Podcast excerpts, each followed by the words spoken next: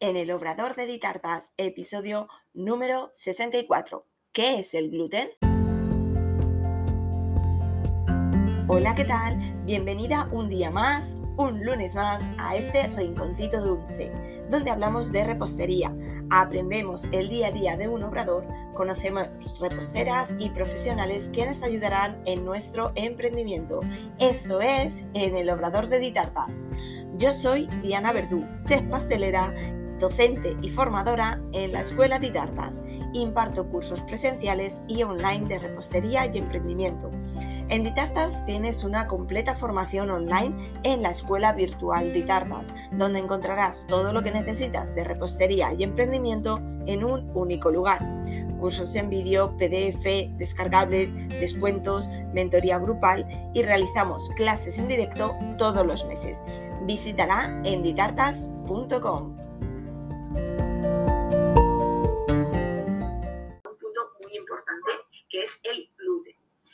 todos oímos de harinas con gluten, harinas sin gluten.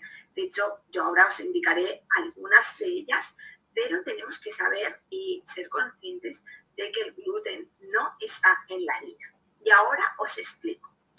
Eh, la harina contiene entre el 9 y el 15% de proteínas. De esas proteínas, más del 85% son gluteínas y gliadinas. Estas proteínas son insolubles en agua. ¿Qué quiere decir esto? Que por mucha agua que añadamos, esas proteínas se van a mantener. Eh, en ese otro porcentaje de proteínas que tenemos podemos encontrar la albúmina, la globulina, péptidos, pero todas estas son solubles en agua. Podemos hacer un experimento en casa, si queréis. Eh, hacéis una pequeña masa, mezcláis harina y agua tendréis una, masita y esa masa la ponéis bajo el agua y empezáis a frotar, a lavarla y a echarle agua. Entonces, ¿qué pasará? Que ese agua va a deshacer eh, esas proteínas, como os he comentado, albúmina, globulina, son todas las proteínas que tiene la harina que son eh, solubles en el agua, se van a deshacer y finalmente os va a quedar como una masita durita. Esa masita que queda es eh, la globulina, las proteínas de la globulina y las, gladinas que no se han disuelto en el agua. Y eso es el gluten, esas proteínas juntadas con el agua. Eh, os explico cómo funciona este proceso de la creación del gluten, puesto que, como os comento, la harina no tiene gluten, sino que se crea. Estas proteínas que hemos comentado, gluteínas y gliadinas, cuando entran en contacto con el agua y por la acción mecánica del amasado, ya sea a mano o ya sea en una amasadora, se crea eh, el gluten, que es una red proteica que su finalidad es retener el gas carbónico que producen las levaduras. Eh, para que lo entendáis, eh, cuando hacemos pan, nosotros juntamos la, harina, juntamos el agua y empezamos a amasar. En ese amasado las, las luteínas y gliadinas se juntan con el agua y crean esta red proteica.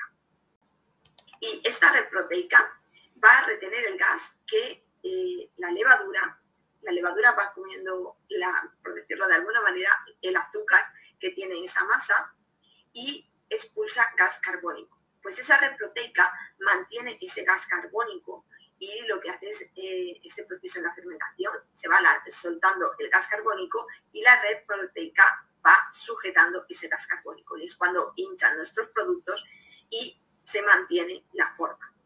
Si la harina no tiene esas proteínas, no se puede crear esa red proteica o se crea en un nivel menor y lo que hace es que cuando empieza a soltar la levadura el gas, esa red proteica, como no tiene fuerza porque no tiene suficientes proteínas, se va rompiendo y se va escapando el aire.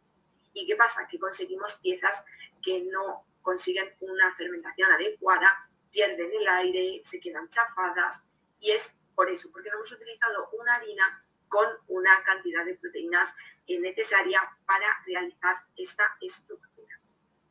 Entonces, eh, por eso mismo, las harinas de fuerza contienen mucho más proteínas y nos van a hacer una red proteica, un gluten mejor para todo ese tipo de elaboraciones.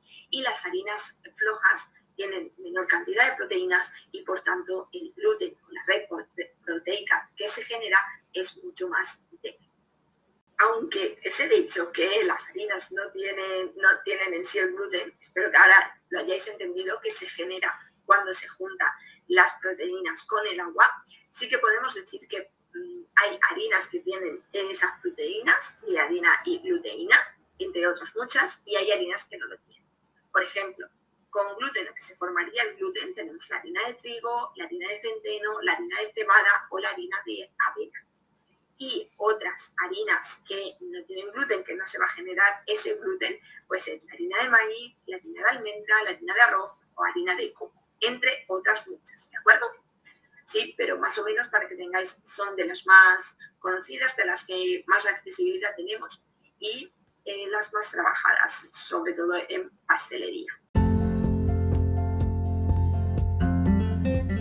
Hasta aquí el episodio 64 en el Obrador de Ditartas. Encantada de que me acompañes en esta aventura y espero que hayas aprendido, sea un contenido de valor para ti y lo más importante ahora es ponerte en marcha, poner en práctica todo lo aprendido. Cualquier duda o sugerencia me la puedes hacer en los comentarios o en redes sociales. Estaré encantada de ayudarte. Me haría muy feliz te suscribas o le des a me gusta al podcast y así más de la repostería lo podrán encontrar. Y recuerda, un nuevo episodio todos los lunes a las 6. Te espero el próximo día. Adiós.